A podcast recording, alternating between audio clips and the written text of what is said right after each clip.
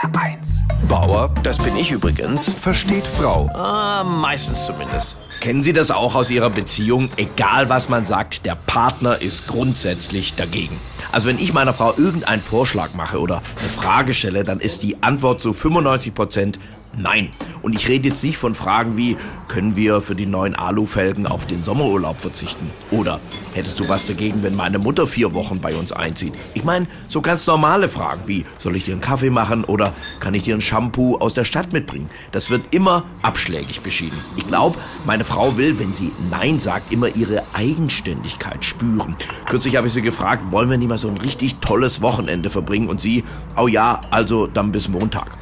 Ich habe sie auch schon gefragt, warum sie immer zu allem Nein sagt. Und sie sagte, je öfter sie Nein sagt, desto mehr weiß ich ihr Ja bei der Hochzeit zu schätzen. Also wörtlich sagte sie, man muss ja nicht verrückt sein, um mit mir zusammenzuleben, aber es hilft eben.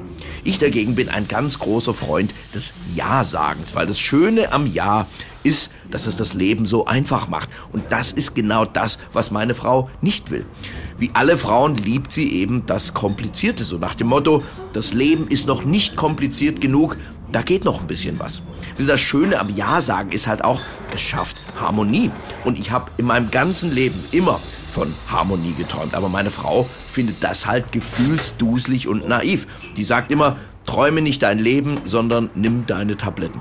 Ich meine, wo sie natürlich recht hat, eine klare Haltung ist natürlich besser, als immer faule Kompromisse zu schließen. Ich merke das an mir selber.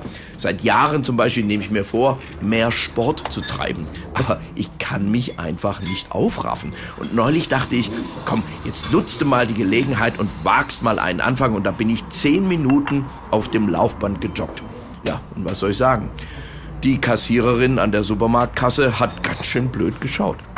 Bauer versteht Frau. Auch auf hr1.de und in der ARD Audiothek. HR1. Genau meins.